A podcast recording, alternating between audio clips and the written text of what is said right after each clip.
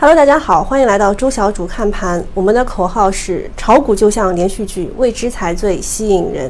那我们的节目呢，也在喜马拉雅上同步播出，所以喜马的同学有问题的话，在直播间里直接啊，直接艾特我就行，或者是艾特牛美都可以啊。那我们今天来看一下今天的主题，今天的主题就是小米造车了。小米在三十号晚上就官宣说要造车了，但是在这个之前啊。啊，这个连续剧是这样演的：说我没有，我没有，我没有。你说我有，我也没有，对吧？一直在这里说什么啊？市场上的口径是，凡是说小米要造车的都是假新闻，但是啊，这个变成了真新闻，是不是？好，我们来看一下啊。三月三十号，小米集团在港交所发布了一份公告，宣布小米智能汽车业务正式立项。那其实啊，我们根据小道消息。我们根据小道消息是知道什么？他们是从一月十五号开始，啊，雷军雷军就说我们可能想要搞一个这个啊智能汽车，所以外界不是无风就起浪的啊，无风不起浪，这是什么？这个是一月十五号啊，是雷军说的内部会议说我们要搞我们要搞一下这个智能汽车，研究一下吧先，然后啊，就是不到不到一个呃不到大概。呃，一个一个多月吧，四十五天啊，他们就呃发布公告说，呃要成立一个子公司，对吧？好，成立一家全资的子公司啊，兼任雷军是兼任该业务的首席执行官。呃，如果大家去看小米的发布会的话，你会非常的两个字形容情怀。小米当场啊，不对，什么什么，是雷军当场还哭了啊，他说这个是啊，这个汽车是他最后一次创业。那么。这个就是我们的主题啊！小米下场造车释放了什么信号？我们今天会从几个方面来说。首先就是它什么？小米为什么要去造汽车？这是大家非常想知道的问题。就是为什么它要经经历最后一次创业？功成身退不好嘛，对吧？然后就是啊，这个小米造车的背景啊，背景还有政策这几块。这几块是大家就是需要补课的，因为很多人其实呃就开始报报代码，然后讲这个这个就是个股，其实没有用的。你你得了解这些以后，能坚定你的持股信心。然后呢，我们讲完这个以后，才会讲这个造车的格局和产业链啊。讲完这些，才会讲啊现在格局是怎么样的，BAT 啊是造成了什么样子。然后苹果也加入了战局，对吧？然后特斯拉是老牌的了，现在特斯拉现在都是老牌的领军人物了。然后才是会讲产业链啊，大家都特别看重这个神奇的代码，其实啊不用不用特别在乎，不用特别在乎，因为今天该涨的全部涨上去了啊，你追也追不进去，所以就听我慢慢的唠嗑，好吧？那今天我们就讲这几块啊，首先首先雷军为什么要造车？这个是我们第一个要解决的问题。然后，呃，国内国内智能汽车或进入爆发阶段，这个是券商券券商给它的一个什么一个定义，说智能汽车要进入爆发阶段了，产业链确定性受益。今天其实涨了很多小米就是旗下或者是小米产业链的上下游的公司，待会儿我会一一来讲的。呃，目前小米造车业务没有公布其他的细节，但是市场认为小米会自己设计汽车，然后再寻找传统的车企进行代工。那这个是什么意思？就是 OEM 格局。OEM 很多都是这样的，华为也是这样的，华为自己设计这个以前以前啊，以前是设计它的手机，然后找别人代工，就一样的，未来也是的，自己设计汽车，然后找别人代工，这个就叫 OEM。那么，呃，大家认为是这个样子，但是最终是什么样的，现在还不知道啊。那么今天盘中汽车板块是走强的，但是这个其实我是呃前前两天就定好的主题啊，这个不是不是我我心血来潮讲的。那我是截图截的是十二点的时候，我们现在我们现在可以通过这个通达信的软件来现场看一下，我们打一五啊一五。然后进入到板块指数，看到啊，其实汽车类早上是在第三名，现在什么半导体、钢铁、旅游全部起来了以后，把它挤下来了啊。那汽车类现在是在第八名，涨幅整个板块涨了百分之一点六二啊。好，我们就再看一下广汇汽车、核心股份、朗博科技、丰隆股份、永茂泰、福田汽车、长城汽车。好，你们你们看一下。这个就是呃大部分和小米有关的。然后我们再把它结合起来做一下合并同类项啊，小米概念啊，小米概念。然后我们按照这个涨跌幅再把给它排一下。啊，可以看得出来啊，全智科技。如果你们听群主有话 C 的这个公众号，或者是呃 A 股作业帮，就在喜马拉雅上有这个呃专辑的，叫 A 股复盘，你们会知道我对全智科技的一个吐槽啊。全智科技，我对它的印象是什么？它是做芯片的。然后呢，它昨天啊，昨天有一个二十厘米的涨停以后呢，今天继续冲高，结果给出的理由是什么呢？说它是给小米扫地机器人提供芯片的。所以它属于小米产业链，好吧？这个，这个我我也算很服气的，好吧？那这个宝明科技，宝明科技啊，我们来看一下它的整个情况。它今天是涨停，对吧？它今天涨停，早上的时候还没有看到它呢，早上还没有看到它，大家就是开始挖掘啊，开始慢慢的挖掘。啊，我们来登录一下，登录一下其他的软件，看一下。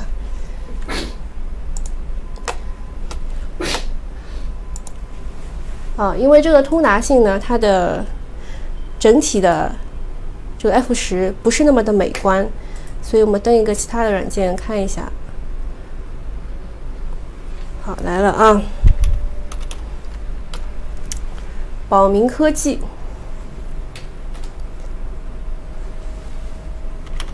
这是下午涨上来的。我中午截图的时候啊，哦对。宝明科技中午截图的时候啊，它没有被放进这个软件当中啊，它没有放进这个里面。它是从事 LED 背光模组及电容式触摸屏研发的高级企业啊，当然它也是这个小米概念之一啊。你想一想，就是呃，小米一出啊，上下游全部都涨啊，小米出上下游全部都涨。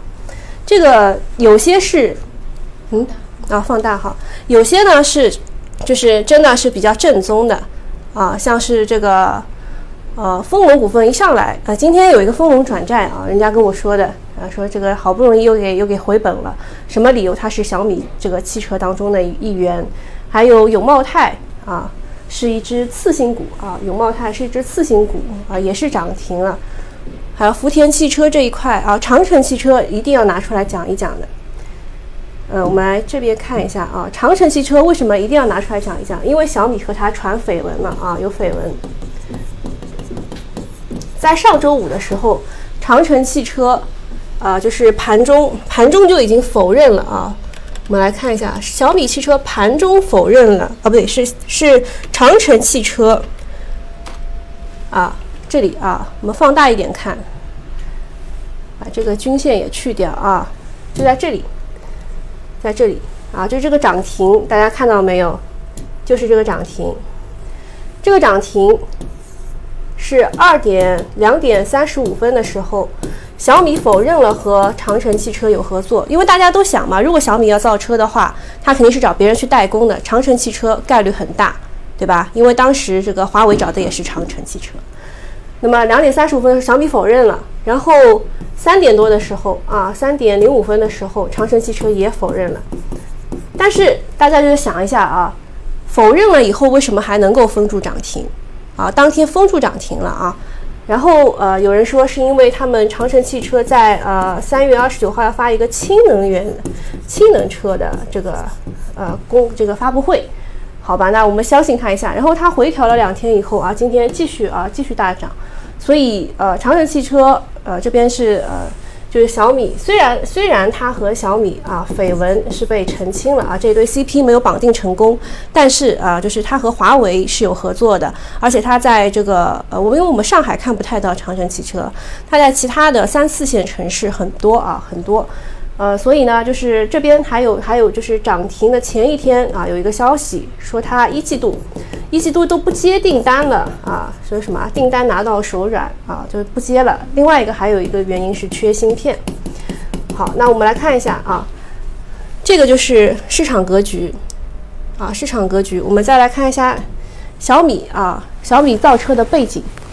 首先啊，两大背景，两大背景。首先，第一点是什么？缺芯片啊，缺芯片，很多这个厂商都是因为缺芯片停工了啊。来看一下啊，福特啊，福特说他们因为半导体短缺，啊，F 一五零生产将在四月五日起停两周，啊，四月五日起停两周，也就是从下周开始停两周。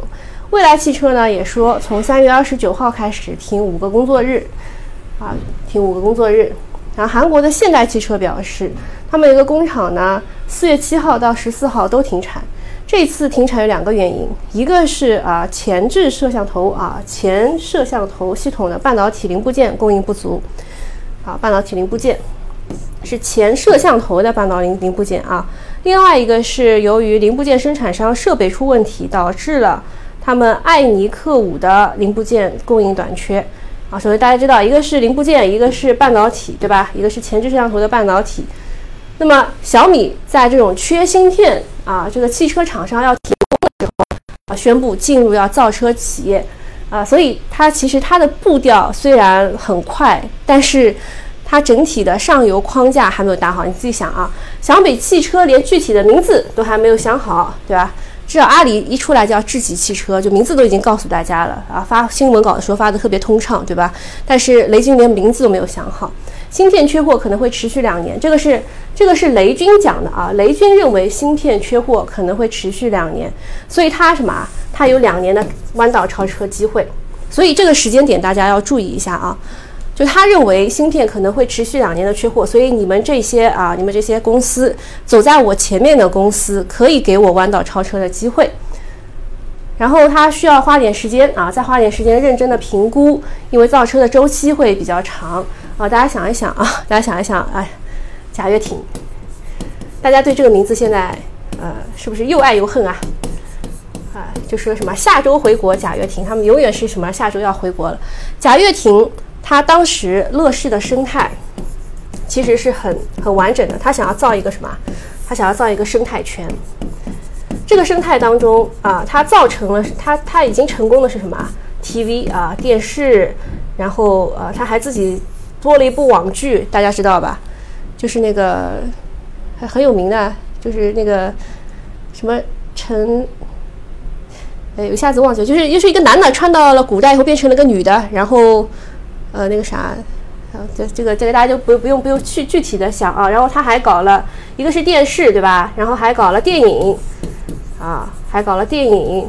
然后他要搞汽车了，这个 FF，这个时候什么？资金链短缺了。他其实就是提早了大家那么一步，然后造成了资金链短缺，所以逃到了国外啊。整个事情是这个样子的。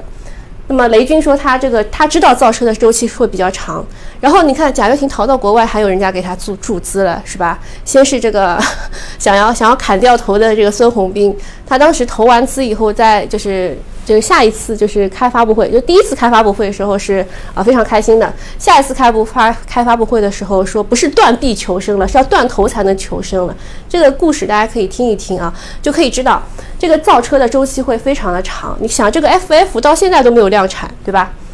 然后对于芯片缺货，雷军称全球无论什么芯片都是缺货的，而且缺货可能会持续两年。所以他这个是给了一个评估，说什么？他有两年的时间去弯道超车。这个大家了解一下啊，然后下一页，下一页我们就看一下这个呃，就是另外一个一个背景了。第一个背景是缺芯，第二个背景是竞争对手众多。首先是传统的汽车这个厂商，他们想要造这个智能汽车，特别是这个呃，我跟大家讲一下，这个当中还有一个背景啊，就是汽车，汽车如果是柴油车或者是这个你你你加汽油的这个车啊，是。不能够电子化的，你只有先什么啊？先是电子化，就是你得用芯片啊这种东西，然后才能够智能化，这是有过程的。就是为什么我们现在一定要推这个电动车？电动车并不一定环保啊，这个是这个是大家要，这个大家一定要知道的。电动车并不一定环保，为什么？因为它生产电池的时候就非常的不环保。你充电的时候用的火电，对吧？你又没有，你没有用的是风电，什么水电？你用的大部分啊，因为我们现在百分之七十还是火电，所以你用的是火电，所以它不一定是环保的。为什么我们一定要大力推广电动车？这个也是两呃，也是四个字啊，弯道超车。雷军想要弯道超车其他的公司，是吧？它要弯道超车其他的像传统企业，或者是啊，或者是其他的这个呃这个未来啊，然后什么这个小小什么什么什么什么小鹏啊什么之类，它它要弯道超车其他的，但是中国想要弯道超车其他的什么啊工业企业，就工业搞得比较好的，像德国啊、美国啊，我们我们要弯道超车其他的，所以我们要用电动车。只有电子化了以后才能智能化啊，这个记下来。只有电子化以后才能够智能化。所以你看，宝马要推出啊产品，要和特斯拉开展竞争，要颠覆群众对其在电气化方面落后的看法啊。宝马啊，宝马首先要跟特斯拉竞争了。特斯拉现在已经是领头羊了，是电动车的领头羊。然后吉利。吉利考虑重启沃尔沃汽车价值两千两啊两百亿美元的 IPO，这个说老实话啊，我们的 BAT，哎，这个大家知道啊，百度、阿里、腾讯嘛，对吧？我们的 BAT 有两家，百度还有腾讯，找的全部都是吉利合作。然后呢，吉利它收购了沃尔沃，不知道是沃尔沃拖垮了吉利，还是吉利带垮了沃尔沃。反正就是这两家在一起以后呢，呃，没有诞生一个非常好的结晶，啊，就是他要要把沃尔沃又重新拆分出来啊，就希望能够保住沃尔沃这个小孩子，啊，那么就是这个是宝马、吉利这种传统的汽啊，然后还有一汽，一汽现在搞什么？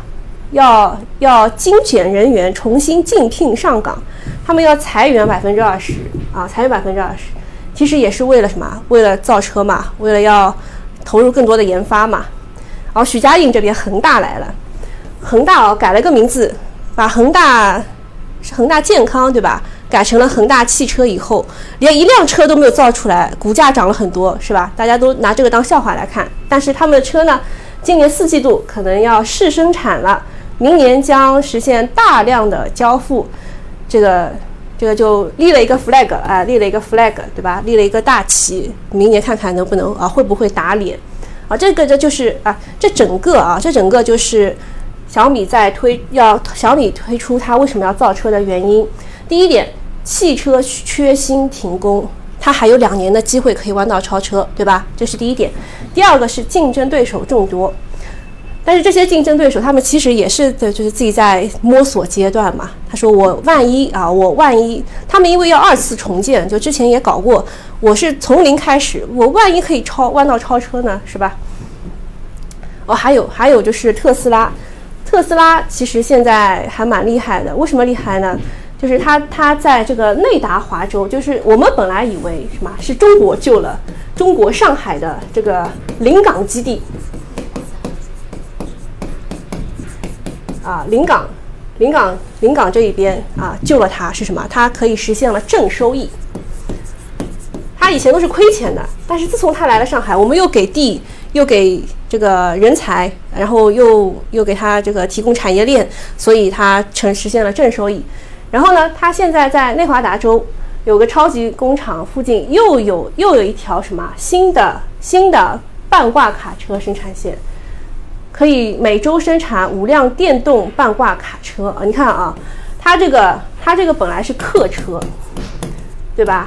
或者是叫轿车，就是什么？就是只能只能乘坐这个轿怎么写啊？轿车就本来是只能乘坐最多五个人吧，对吧？加上司机五个人，那它现在要造卡车了，对吧？预计一旦完工，预计每周能生产五五辆的电动卡车。啊，它往卡车方方向进展了。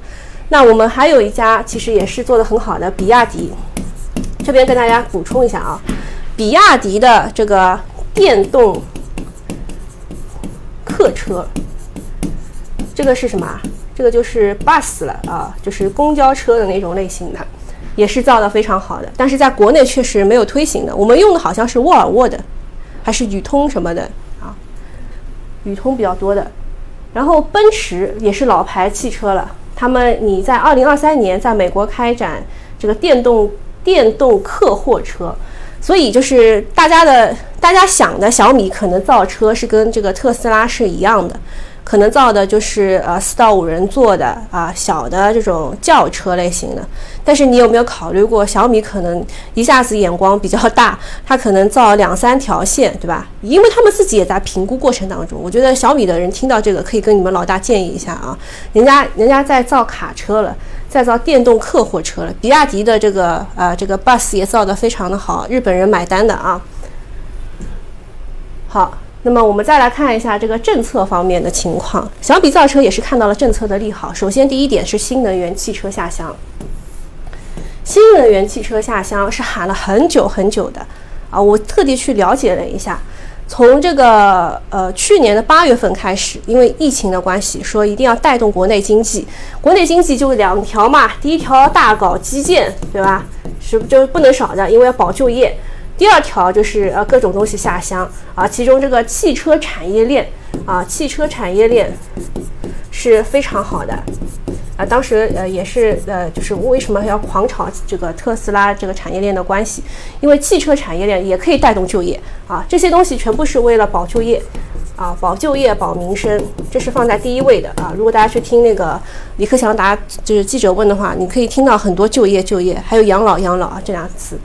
那么这一次新能源汽车下乡包括了谁啊？一个是比亚迪，一个是上汽通用，一个是上汽集团啊。那它旗下的哪一辆车大家会买的比较多呢？肯定是这个五菱宏光啊，五菱宏光啊，价格又低，对吧？有些说是什么两万九，两万九是低配，连个空调都没有的，然后只能就是这这个五菱宏光只能有两人位啊，只能乘坐两位两人。然后呃，如果高配一点的话呢，是六万八啊，也是不贵的，是吧？那么呃，小米要跟谁竞争呢？小米一般来说，呃，就是它只要一进入这个呃叫已经不是蓝海了，已经是红海了。它进入到这个红海的呢，其实是什么？其实是啊，大家有一个口号叫“年轻人的第一辆车要来啦”。为什么？因为它它会什么？它是性价比极高的，哎，性，哎，就就就大家大家了解一下啊，性价比极高的，就你想一想嘛，红米手机九百九十八啊，现在变成老年机了，但是以前不是啊，还有什么小米之前就是呃什么一千一千五要往上抢，他们说它饥饿营销，其实它真的没有货，是不是？这个就是因为它性价比极高，可能啊，可能它出一个，我随便讲讲，因为现在现在的这个电动汽车的大概的价格是在二十万人民币到四十万左右啊，这个是元啊啊，现在呃，我刚刚问牛妹了一下，她说现在这个呃就是没有呃没有降价之前一百万都有的比亚迪，现在变成了二十二万啊，二十二万到二十五万，对吧？哦，特斯拉，特斯拉啊，特斯拉，特斯拉。特斯拉啊，就是现在二十二到二十五万可以拿下了啊。那小米啊，小米它要进进军的可能啊，我我是这个猜测，因为它什么都没有告诉我们啊，它可能是大概是十五万左右吧，十五万啊，因为它要打打下打下这个，把把价格往下面打，它才能有这个弯道超车的机会。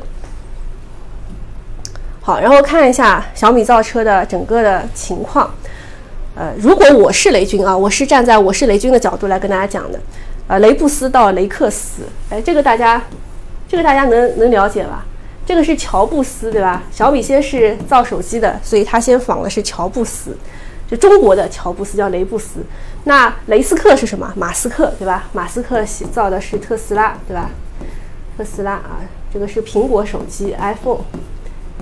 对吧？那他他现在从雷布斯到雷克斯的整个阶段，他为什么要造车呢？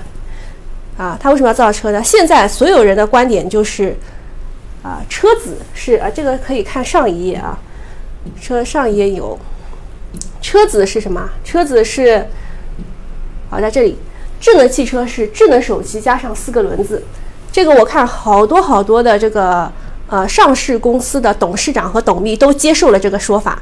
啊，我看什么，呃，是是是，反正好多家，他们接受采访的时候都说了，这个智能汽车就是未来的啊，就是智能汽车是呃未来的智能手机，智能手机加上四个轮子以后就是未来的智能汽车啊。这句话虽然有点绕啊，有点绕。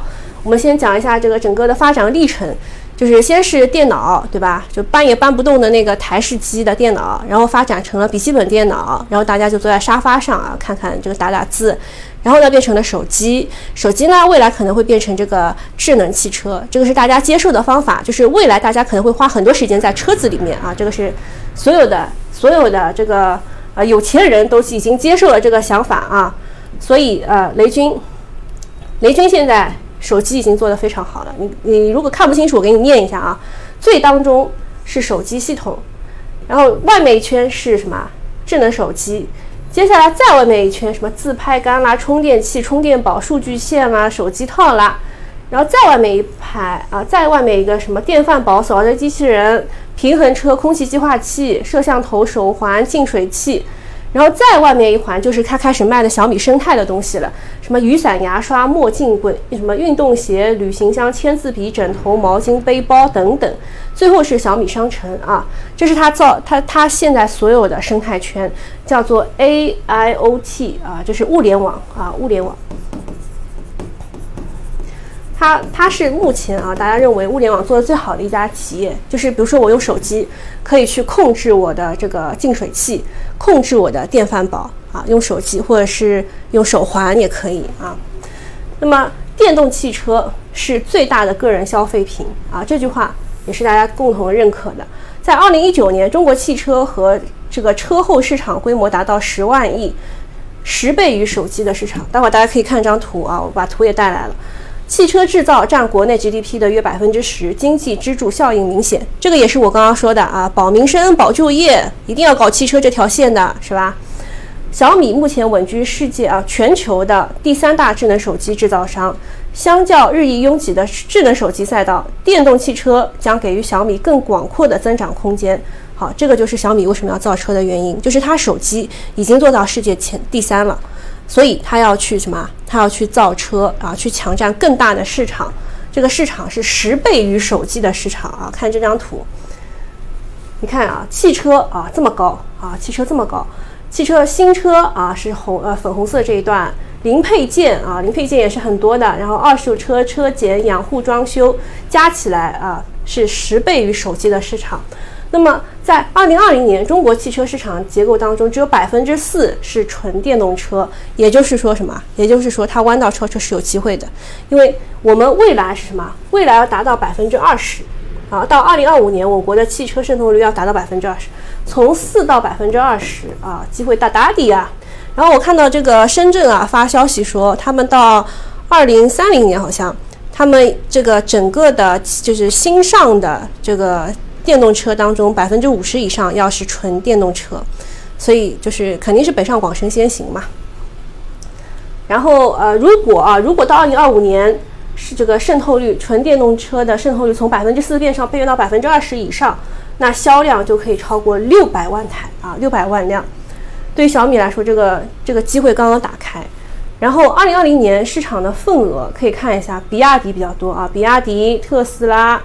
上上通五菱啊，就是五菱宏光这个，然后上汽的乘用车、广汽的新能源、长城汽车、蔚来汽车、奇瑞汽车、一汽大众、北汽新能源和其他啊，这个这个饼图啊，饼图大家可以看一下，比较比较多的还是比亚迪、特斯拉啊，还有就是一款神器啊，通用五菱。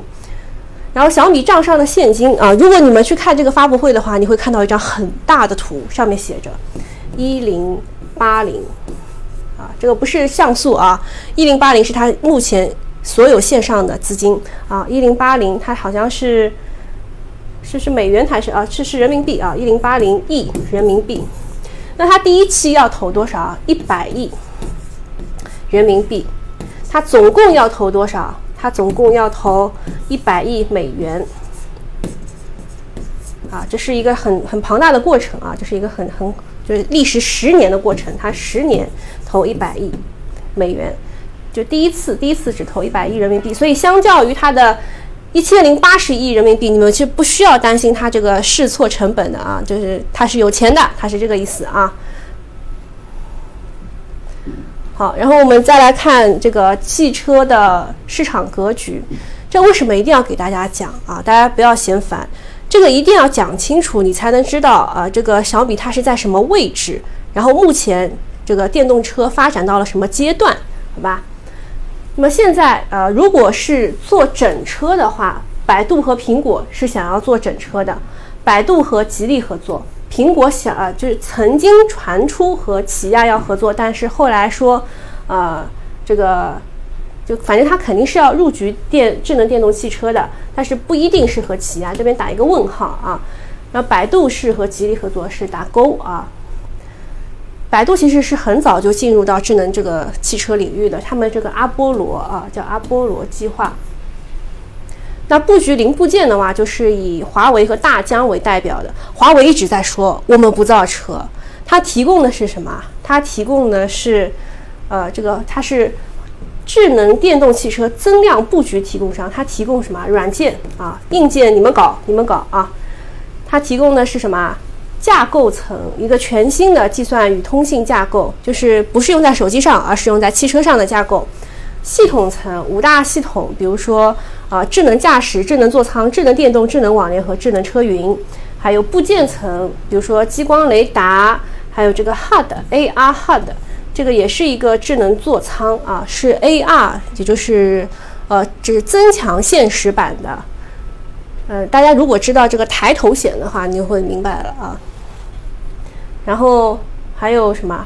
智能化部件啊，华为说我们不造车，但是我们提供这些软件类的东西啊。当然，这个这个激光雷达是硬件啊，激光雷达是硬件。然后大疆呢，它也是有激光雷达子公司啊，是跟小鹏合作的。小鹏汽车装定点啊，前装定点，就是说小鹏汽车在什么出厂的时候，汽车出厂的时候就已经装好了大疆的这个呃。雷呃，这个激光雷达，你们知道小鹏为什么贵吗？为什么比这个特斯拉贵？是因为它用的是激光雷达啊，激光雷达。然后这边激光雷达看到没有？所以激光雷达的个股也是可以看一看的。激光雷达贵啊，这是这是特斯拉不用它的理由，但是它更准。贵有贵的理由啊，它更准确。所以激光雷达可以看一看。好，然后。啊，它们的不同点，布局整车和布局零部件有什么不同点啊？首先，苹果选择的是从自动驾自自动驾驶切入汽车服务，然后他们在二零二四年会进入生产。那么小米，小米给的时间点也是类似的，小米也说二零二四年之前他们不会量产啊，是不是差不多的时间啊？还是苹果和小米对吧？苹果和小米，现在其实选手机的时候，呃。除了有情怀的选择华为以外，小米是一个大家比较大的选择方向啊。所以苹果和小米的战斗好像还没有结束。那华为是从供应链入手的，成为了成为什么？智能汽车软硬件全站式供应商。就是这个车整车我是不碰的，但是我可以给你提供一些零部件或者是什么软件。软件其实未来会更赚钱，因为我们现在有一句话叫什么？软件定义汽车。好，给大家一个数据啊，这边这个数据非常的重要。你知道特斯拉有一个叫做 FSD 的一个软件嘛？就你们买特斯拉的人应该都知道，这个是 Full 完全 Self 完全自动 Driving 啊，自动驾驶的一个简称。它现在多少钱？知道吗？现在三千块美金啊，朋友们，美金。它未来多少钱？你们知道吗？它未来起码要一万美金，所以它现在赚的钱，它现在不赚你钱，或者是怎么样？它现在价格很便宜，为什么？它未来会收你钱，就你要升级一个软件吧，对吧？你开着车好好的，然后你要升级个软件，因为它是电动啊，就是它电动化了以后智能化，智能化以后你得买它的软件，所以这个是它在这儿等着你啊，它在这儿等着你，软件定义汽车。那华为很聪明的，它这个哎，这个造车的什么什么硬件啊，什么之类的这一块成本已经打得很低了，就是大家都在互相竞争嘛，完全竞争格局。所以他说我提供软件啊，软件，然后还有一小部分像我们刚看到的那种激光雷达，就现在还用的比较少的硬件。明白吧？华为很聪明。然后三星，它更多的是从汽车电子布局，并且在二零一一五年就成立了汽车电子的装备试验部。汽车电子，大家懂吗？电子就是那一块总机啊，就集成的那块东西，里面包括呃这个开飞机的都知道，就是那一块驾驶室里面的东西嘛，对吧？很重要，很重要，这个是安全性。所以三星啊，三星其实是更多的放在安全上。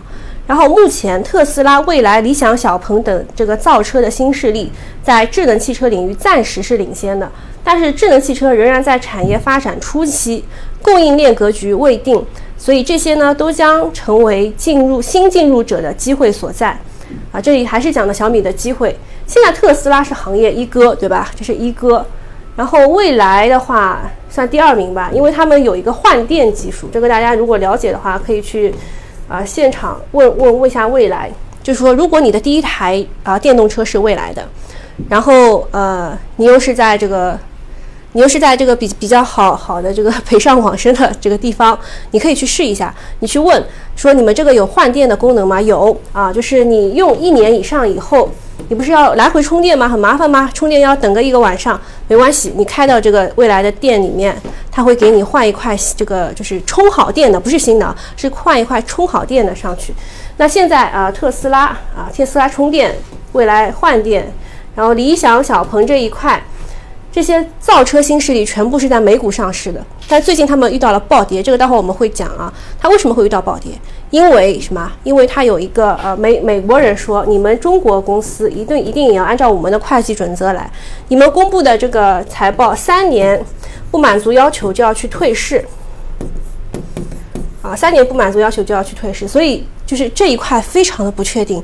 像这个未来、理想、小鹏，它三年后还能不能待在美国的这个市场，市值还有没有这么高，也是不确定的。所以这个也是小米的机会，好吧？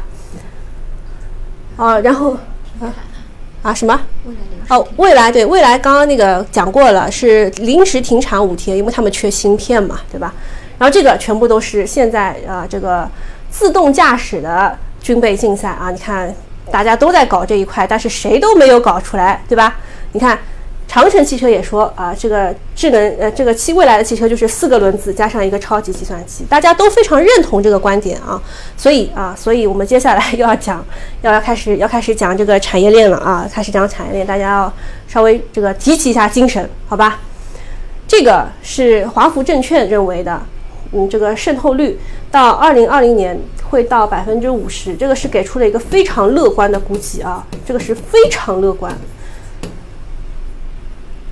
然后，呃，这一边市场规模，一九年已经，呃，二零二零二零年，欧洲已经已经到了一百三十六点七万辆了，渗透率是百分之十一。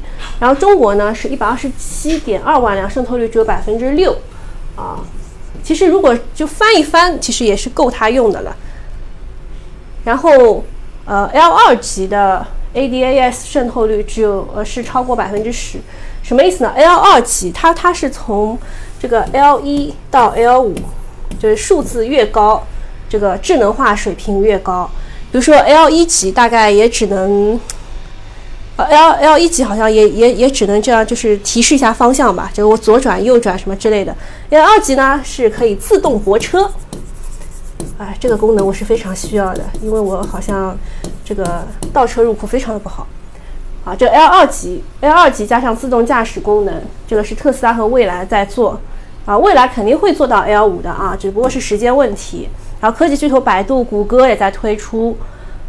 好，这个这个不用看啊，我们看这个，这个大家都非常感兴趣的产业链，好吧？产业链，产业链呢，首先跟大家讲一下，刚刚是不是跟大家讲过，汽车只有电动化了以后才能够去做智能化，所以电动化这一块呢。啊，宁德时代，宁德时代因为便宜啊，就两个字便宜。它做的这个磷酸铁锂很便宜。那和它的竞争的是谁呢？是比亚迪。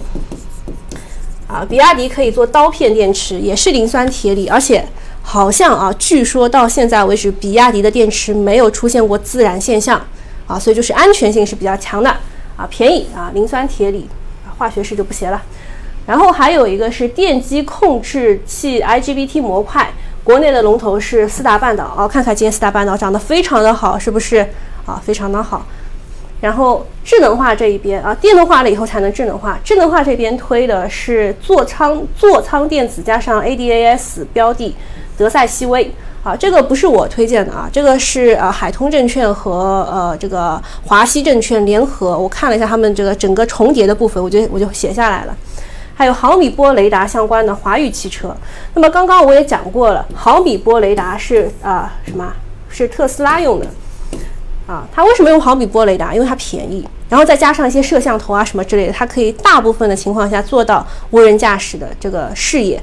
但是它遇到了白色的卡车，就会就是出问出问题，就就是看到白色卡车当没有看到一样，就是选择性忽略了它。为什么？就是因为它用的是毫米包毫米波雷达加上摄像机啊摄像头，它会选择性忽略掉这个。但是激光雷达。它是什么？它是呃发散出去然后回来，发散出去回来，所以这个物体它肯定能够感受到的。但是激光雷达贵啊，所以就这个这个我是存疑的啊。对于这个这个个股毫米波雷达的个股，未来就是长期的潜力我是存疑的。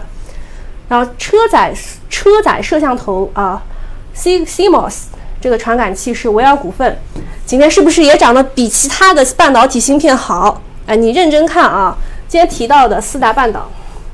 威尔股份是不是涨得比其他的芯片半导体好？你自己扪心自问一下啊，摸着良心自己问一下，自己去看一下，真的是这样的。所以啊，是不是跟智能汽车的风口产业链是有关系的？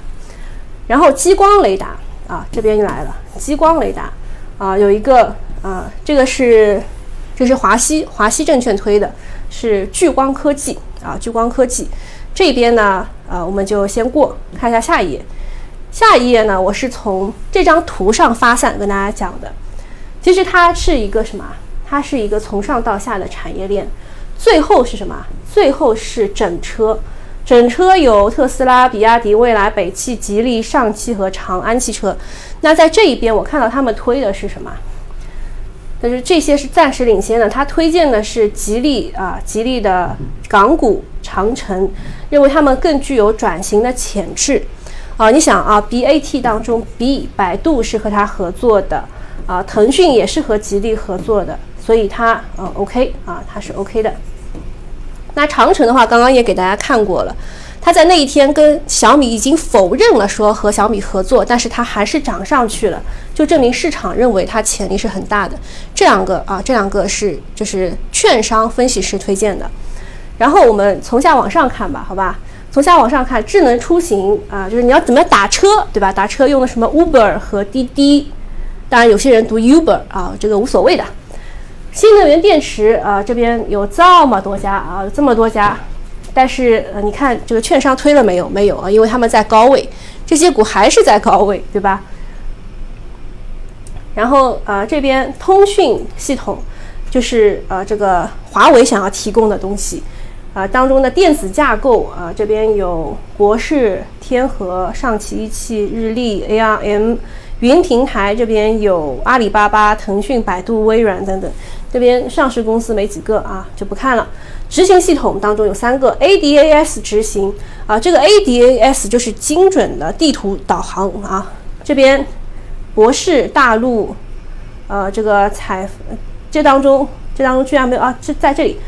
智能中控当中啊，有一家中科创达，然后语音交互当中有一家科大讯飞，你可以看得出来啊，这个上市公司确实是非常的少的啊。然后啊，这边这边划一下比亚迪，好吧，智能终端上市公司非常的少，高清地图啊，有思维图形、百度、北斗星通，啊没了。所以，所以你看它能推什么，就只能推这几个。但是四维图形，我跟大家一直讲，就很多人来问我，他说怎么这个股涨不上去呢？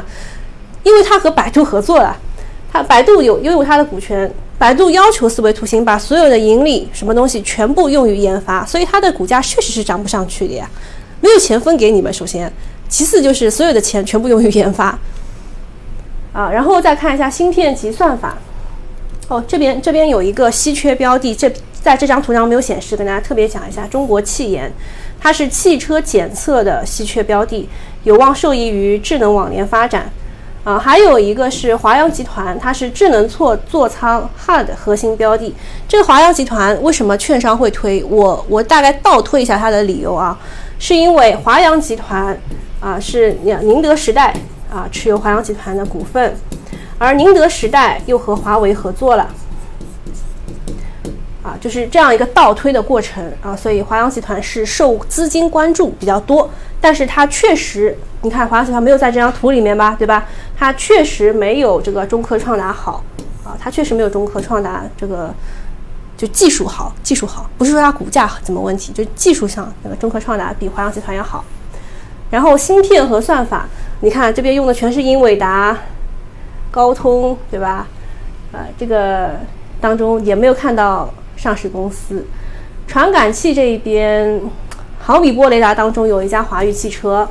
然后激光雷达有巨星科技，还有哎，刚刚刚刚那个刚刚那个有一个，刚刚有一个是聚光科技，跟这个巨星科技有什么关系吗？然后摄像头的话有欧菲科技，就是那个欧菲光啦，但是它呃对吧？它是存疑的，还有联创电子。其实你看到的整个是不多的，整个这个 A 股上市公司是不多的。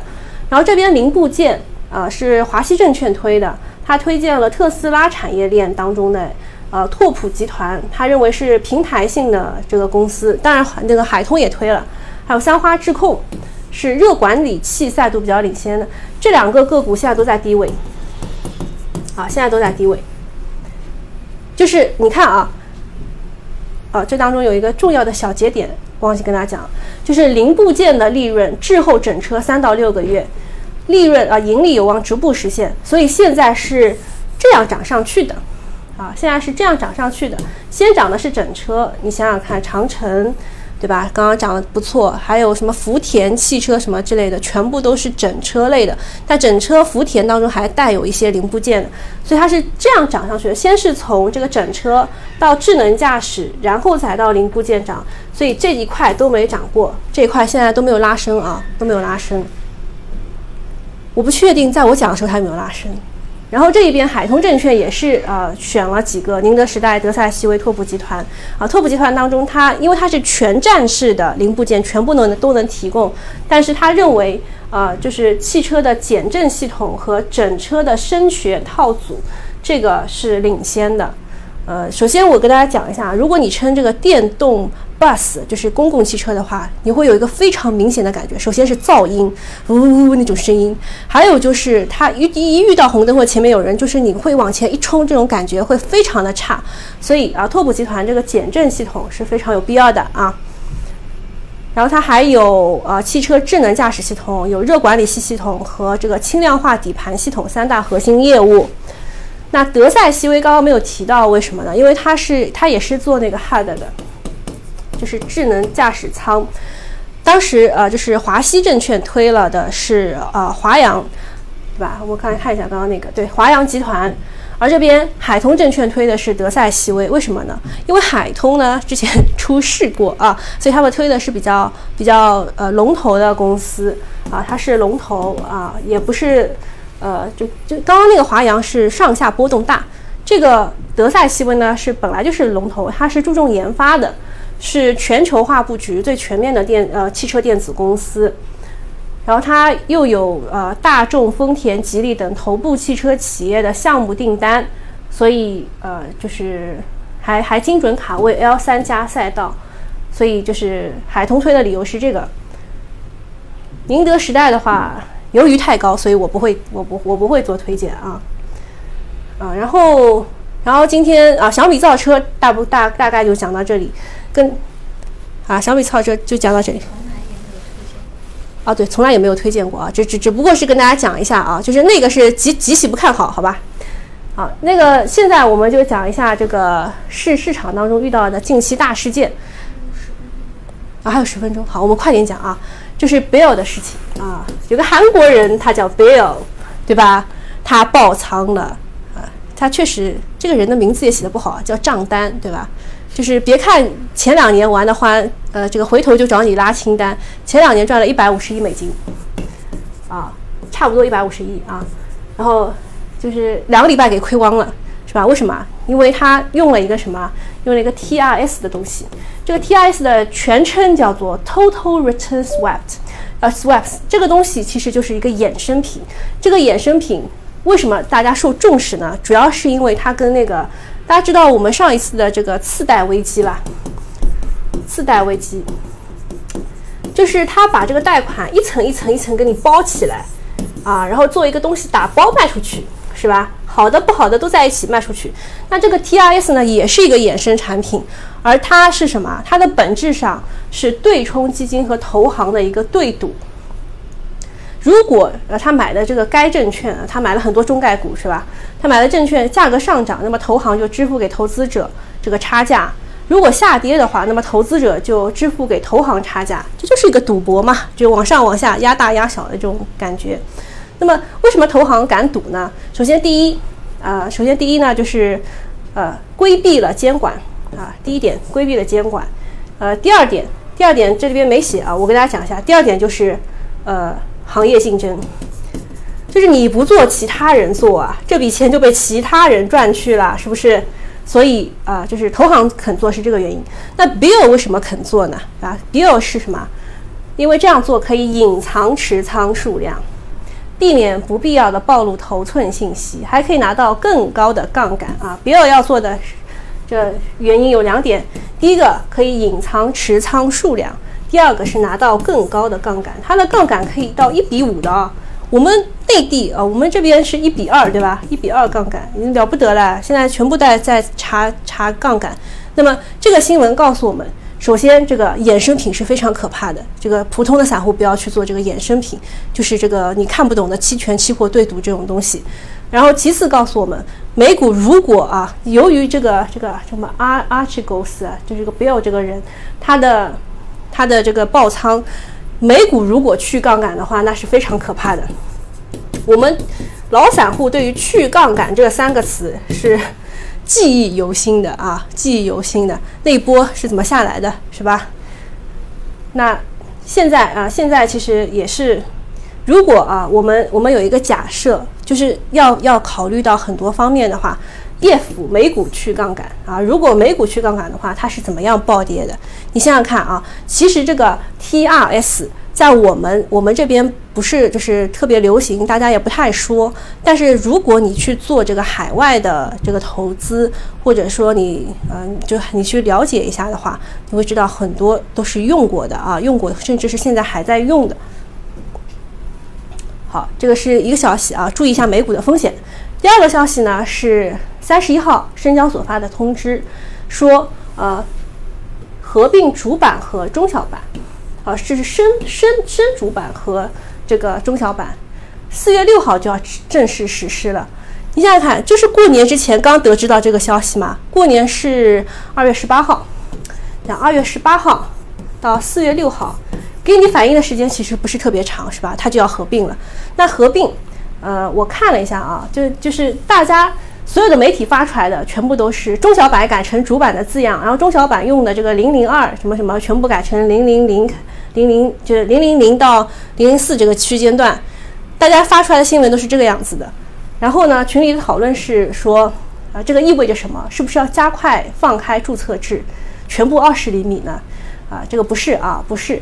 首先不是不是为了要这个加快注册制，它是为了什么？就是深主板和中小板合并了以后，和和这个这个中小板合并了以后，它就一个了，对吧？那那个这个我们这个是吧？上海对吧？上证，上证有了一个什么？有一个有一个这个主板对吧？有一个主板，然后有一个科创板。然后深圳呢有有主板有中小板有创业板，啊，那这个就多了嘛，对吧？那就把这两个合并起来，这个本来是没什么意思的，但是科创板已经二十厘米了，那大家怀疑这个主板和中小板是不是也要二十米？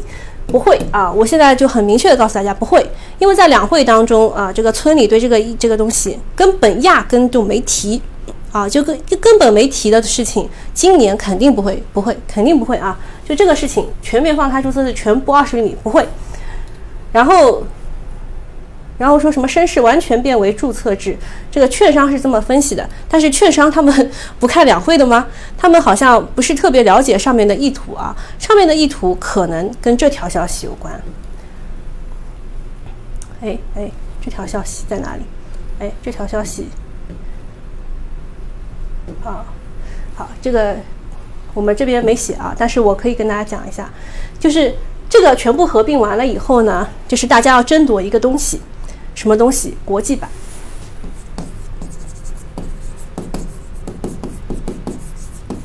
如果你们有印象的话呢，其实，在六四幺在的时候就已经已经推了什么？就已经推了独角兽 CDR。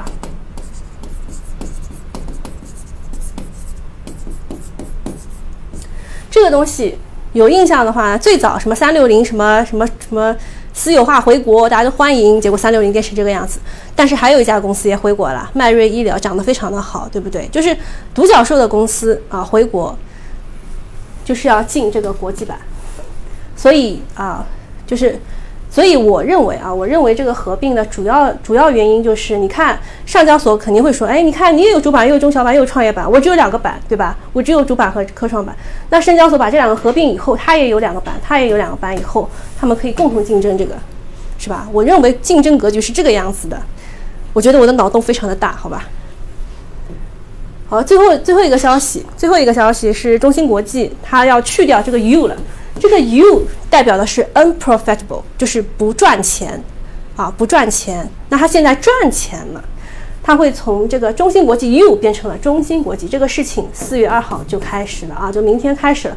所以今天中芯国际带动了一大部分的这个科技股。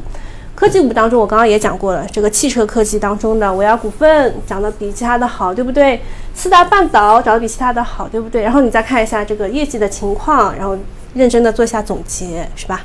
好，今天我们大概就讲这一些。我们时间不多了啊，对，时间不多了。你挑一个，就是我们互动里面最想回答的问题。呃，互动里面，我来看一看啊。提醒一下大家，提醒一下大家，我们有问题可以先提，会记录下来。啊，对。那个我我之前看到有人是呃写了一个基本面的问题，我觉得他写的怎么说呢？比较良心，就是他问了一个他就是他研究过的问题，就一个是他问的是东方证券，你配股募资不超过一百六十八亿，他问我的是配股募资是利空吗？他是因为缺钱所以才募资的吗？所以才大跌的吗？这个问题是昨天问的，那我们来看一下啊，是东方证券。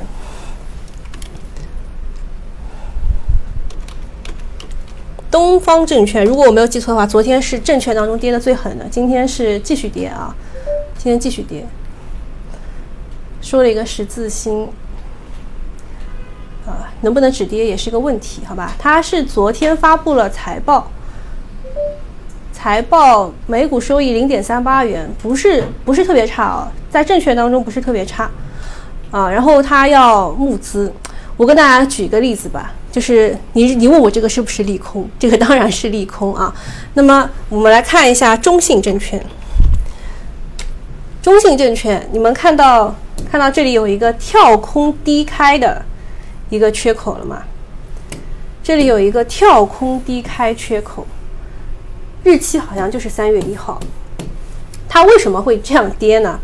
就是因为它要募资多少钱啊？好像是两千两千万还是两千多少啊？我去查一下，是这个消息啊，募资两两百八十亿啊，两百八十亿。这个消息你看啊，就它一出来，盘中就跌了近百分之八，就是这一天啊，三月一号这一天，然后它带崩了整个的证券啊，带崩了整个的证券。当然，我你说的这个东方证券，它是一个小券商，跟这个中信是没法比的，啊，但是它那个募资确实昨天券商也不是特别好。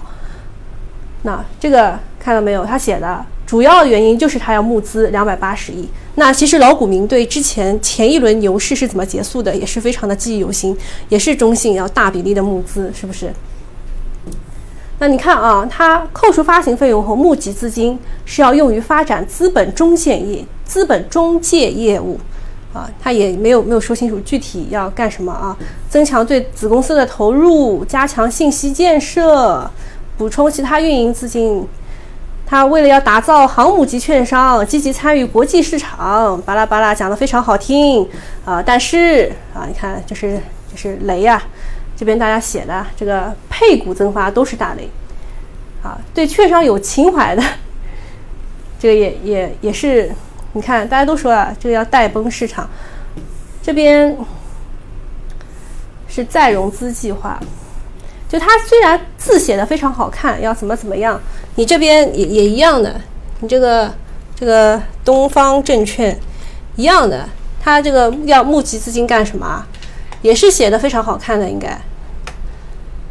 但是说老实话，他本来就是就是要发钱，他他要向你们股东募集资金。你想啊，就是就是因为对他有情怀，所以才愿意去募集资金。公司概况，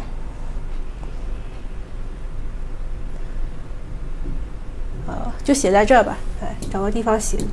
首先啊，第一点啊，第一点，他募资的主要对象是谁？是股东。啊，就是持有这只股票的人。那如果你不想募资的话，你是不是这天就得卖了，对不对？所以这就是跳空低开。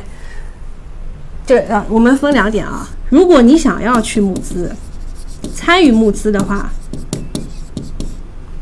那那你就不卖，对吧？然后不参与募资，啊，不参与就得卖。那选择不参与的人是不是特别多？啊，为什么大家都不参与呢？你对这个股有有情怀吧？没有什么情怀，在这边买的主要理由是什么？主要理由是这边是什么？这边震荡，然后筑底，然后到了下一个，他认为可以翻上去，这是大家买的理由，对吧？W 底可以上了，那一看这个消息出来啊，就直接下了。那你这个东方证券其实是一样低。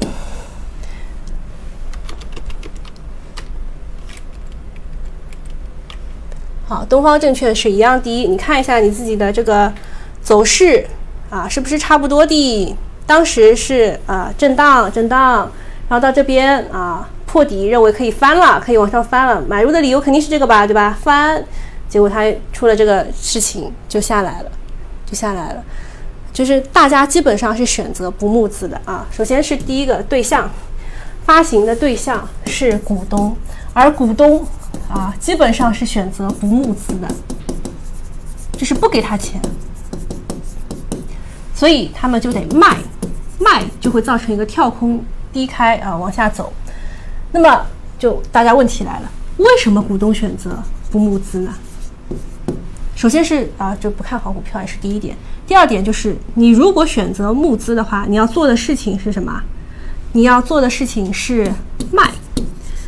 卖出募资权，买入股票，这个操作你会吧？首先，首先就讲这一点，这个操作你碰到过没有？很少吧，对吧？你到时候不要买，不要不要按了买入这个什么东西，那不对的。首先操作没有遇到过，对吧？然后你你还得自己好搞找找这个捯饬捯饬，然后就是这个只给你一天时间考虑。对吧？你一天时间考虑不了，然后你又放弃。如果你放弃募资啊，就第二点，如果你放弃了募资，而而你持有了这只股票，就是这个结果啊，就是这个结果。然后，呃，募募资的话是这个样子的，就是卖出啊，你要点卖出啊，你要点卖出。然后放弃的话呢，啊，如果放弃的话呢，你就损失了多少钱啊？损失了这个缺口的钱。损失的一个是缺口的钱，啊，其次就是低价买入的这个机会，啊，为什么？呃，就是为什么大家要卖的？第二个理由就是这个理由了，啊，低价买入的这个机会。比如说啊，比如说我要募资的话，我肯定不会放在八块多募资的，就说，哎，你们到我这边来投钱吧，我现在是九块六，是吧？我到时候呃八块钱给你。就是你参与啊，你参与卖出这个这个这个东西，啊，你可以从八块或者是七块到八块拿到。那你想啊，这个七块到八块募资的这个钱，如果是九块六卖出的话，是非常合算的。但是它如果跌跌跌跌到了四块还是八块，你就不合算了，对吧？那你本来手上就有这笔这个这个股票，然后你又参与了募资，然后又跌下来了，这个是双重打击啊，对吧？所以募资真的是，除非你特别看好这家公司，然后它向你定向增发，你去试一试这个，其他的就就不要去试，不要去试啊。好，那今天就差不多到这里了。还有还有机会回答下一个问题吗？啊，马上就四点了。好，那我们就差不多到这里了，好吧？嗯，首先我们在这个群里面，呃，不是群里面，我们直播间当中有一些同学提问的。我们首先，呃，给一些新来的朋友强调一下，在我们这个周小主看盘的直播间当中呢，不给大家详细的做呃操作方面问题的回答。啊，大家可以移步过一会儿，马上就开始的盘后功课的直播间，啊，请大家啊可以到盘后功课的直播间内提问。在我们这里的直播呢，主要还是回答我们这个基本面和一些这个消息面上面的问题啊，怎么去看待一家公司啊这方面的问题。呃，还有呢，就是我们刚才这位这个只追高不抄底的朋友提出的一些。啊，这个问题啊，我这个问题收到了，但是我觉得没有那么快可以回答。呃，我们我一会儿把这个问题转达给小主，啊，看他能有什么时间，周末给大家抽空再给大家直播，或者下一次直播的时候给大家再做一个回答。好。那么我们这一场我们这个周小主看盘的直播呢，就到此结束了。嗯。呃，我们过一会儿马上就开始我们盘后功课的直播。今天是周四啊，但是没有法定砸盘日。昨天我看到有一位朋友说，呃，现在法定砸盘日已经改到礼拜三了。呃，也不是，今天是四月一号。啊，今天。啊，他有可能是余你一把，然后又给你个开门红之类的。嗯。今天今天比较特殊啊，所以。嗯，我们一会儿在盘后功课的直播间，我们从技术操作方面再给大家来讲一讲我们整个啊一个四月的这个操作的方向。嗯，好，那我们待会儿再见，拜拜。好，拜拜。